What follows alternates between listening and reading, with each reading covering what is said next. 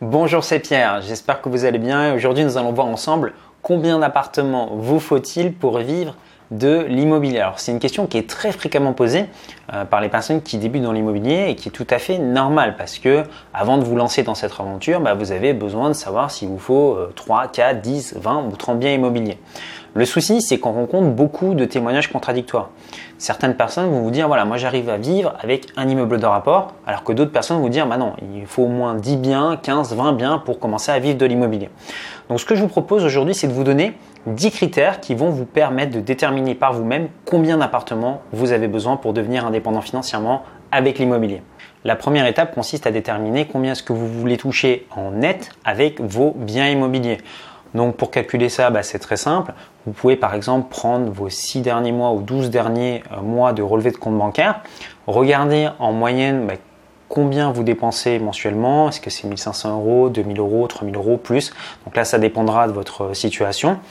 Et une fois que vous avez déterminé ce montant, bah, ça va devenir votre objectif. Donc prenons l'exemple d'une personne qui dépense 2000 euros par mois. en fait, son but, ça sera d'atteindre 2000 euros par mois net avec ses biens immobiliers. La deuxième étape pour connaître le nombre d'appartements dont vous aurez besoin consiste à choisir votre mode d'exploitation. Admettons que vous décidiez de faire de la colocation et que chaque chambre que vous allez louer va vous générer 200 euros de cash flow net tous les mois. Bah, à ce moment-là, il vous faudra une dizaine de chambres pour atteindre votre objectif de 2000 euros net par mois. Ce qui veut dire qu'il vous faudra acheter entre 3 et 4 appartements. Mais peut-être que vous avez envie de vous diriger vers des stratégies dites un petit peu plus passives, comme acheter euh, des biens que vous allez louer à l'année. Donc admettons que vous achetez des biens qui vous rapportent 200 euros de cash flow net par mois. Bah à ce moment-là, il vous faudra acheter une dizaine de biens immobiliers pour atteindre votre objectif de 2000 euros net par mois. Vous pouvez également vous diriger vers des stratégies un petit peu plus rentables, comme de la location courte durée. Donc admettons qu'un bien que vous louez en location courte durée vous génère 500 euros de profit net tous les mois. Bah à ce moment-là, il vous faudra acheter 4 appartements pour atteindre votre objectif. Le troisième facteur qui va déterminer le nombre d'appartements dont vous aurez besoin, c'est la qualité de vos logements. Si vous proposez un bien immobilier de qualité dans un secteur où les appartements sont relativement moyens, ben en fait votre appartement, d'une part, vous allez pouvoir le louer plus cher, peut-être 100 euros, 150 euros, 200 euros de plus que ce qui se fait au prix du marché. Et la deuxième chose, c'est que vous allez avoir un meilleur taux de remplissage. Euh, les locataires ne sont pas idiots, ils visitent des biens immobiliers. S'ils voient que des biens moyens et que votre bien ben, il est au-dessus du lot, ben, ils vont vouloir le prendre. L'autre chose, c'est que vous allez également pouvoir faire un petit peu plus le difficile sur la sélection des dossiers.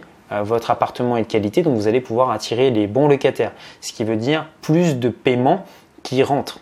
La troisième chose, c'est que vous allez avoir également moins de vacances locatives. Donc un bien de qualité, bah, vous l'aurez compris, c'est un bien qui se loue plus facilement, plus rapidement et qui rapporte plus.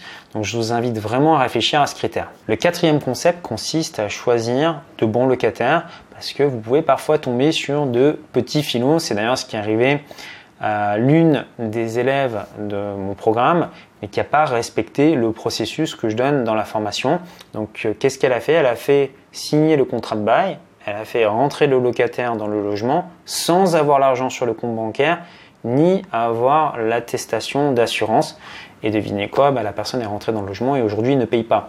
Donc ça paraît évident, vous faites rentrer un locataire, bah, vous devez déjà avoir l'argent sur le compte bancaire et l'attestation d'assurance avant de remettre les clés.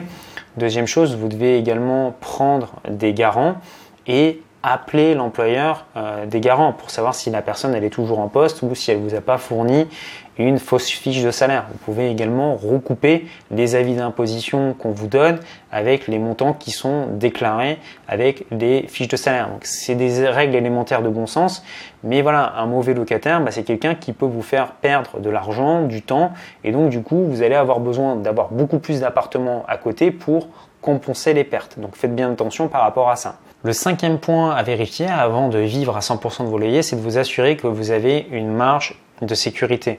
Donc si aujourd'hui vous arrivez à générer 2000 euros net par mois avec vos biens immobiliers, prévoyez un an d'avance de dépenses devant vous, donc 24 000 euros de côté. Pourquoi est-ce que c'est extrêmement important? Bah, Je vais vous raconter euh, l'histoire d'un de mes amis qui a acheté donc 5 appartements qui lui génèrent un petit peu plus de 2000 euros par mois.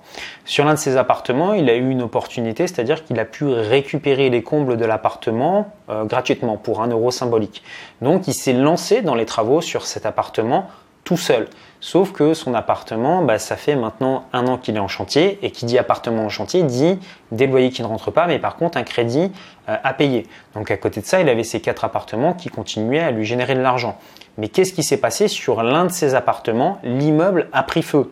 Et donc les pompiers sont venus, ont arrosé euh, tout l'immeuble, et en fait son appartement ne s'est pas retrouvé brûlé, mais son appartement s'est retrouvé inondé. Et donc l'immeuble a été frappé d'arrêt de péril, ce qui veut dire qu'il a que trois appartements aujourd'hui et cinq crédits à rembourser. Et comme il n'a pas de trésorerie de côté, ben, il a 2-3 mois où il est extrêmement tendu et il ne sait pas s'il va pouvoir rembourser ses crédits. Il ne se serait pas retrouvé dans cette situation s'il avait eu de la trésorerie de côté. C'est une personne qui a déjà quitté son job. Donc attention avant de vous lancer dans l'immobilier, avoir du cash flow c'est bien, mais vous pouvez aussi avoir comme ça ben, des imprévus et c'est important d'avoir de la trésorerie. Souvent dans les business qui font défaut, ben, c'est les personnes qui font, euh, qui manquent de trésorerie. Sixième point de réflexion, vous êtes en train de faire des recherches et vous tombez sur un bien immobilier qui s'autofinance tout juste, c'est-à-dire qu'il ne vous coûte pas d'argent tous les mois, mais il ne vous en rapporte pas non plus, mais il se paye tout seul et dans 15 ou 20 ans, bah, vous serez pleinement propriétaire. Est-ce que vous achetez ce bien immobilier, oui ou non?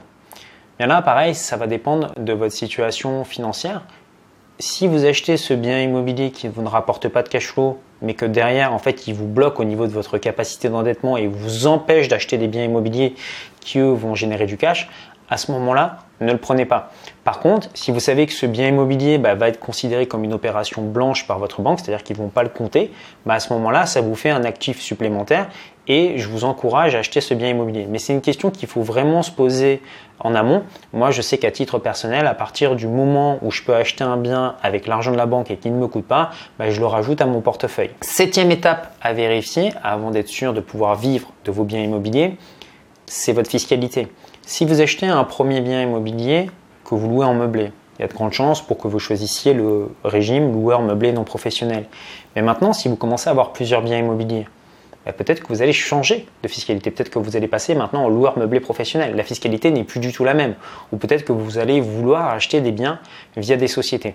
Donc c'est vraiment extrêmement important de faire appel à un expert comptable qui va pouvoir vous faire un prévisionnel sur les impôts que vous allez payer dans le futur et pas vous retrouver à avoir de mauvaises surprises parce que bah, un investissement immobilier des fois qui est rentable, après impôt, il est plus du tout rentable. Donc c'est vraiment important de connaître ces chiffres-là et de vous faire aider par un professionnel. Le huitième facteur qui va déterminer le nombre d'appartements dont vous aurez besoin pour vivre de vos loyers, c'est si vous choisissez de déléguer la gestion de vos biens immobiliers. Si vous faites appel à une agence qui gère vos appartements, bah, forcément ça va avoir un coût et ça va avoir un impact sur la rentabilité de vos logements et donc sur vos revenus.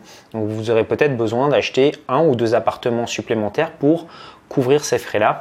Donc ça, après, c'est un choix. Généralement, les investisseurs immobiliers qui débutent choisissent de tout faire eux-mêmes et les personnes qui ont un petit peu plus de patrimoine ou un petit peu plus d'expérience dans l'investissement bah, choisissent plutôt de privilégier et de récupérer du temps pour eux et de déléguer la gestion de leurs biens immobiliers. La neuvième chose à prendre en compte lorsque l'on est investisseur immobilier, c'est de faire attention à ne pas tomber dans le concours de l'ego de celui qui a le plus d'appartements. Vous pouvez très bien avoir 40 appartements et générer 50 euros de cash flow par appartement si vous faites 2000 euros par mois.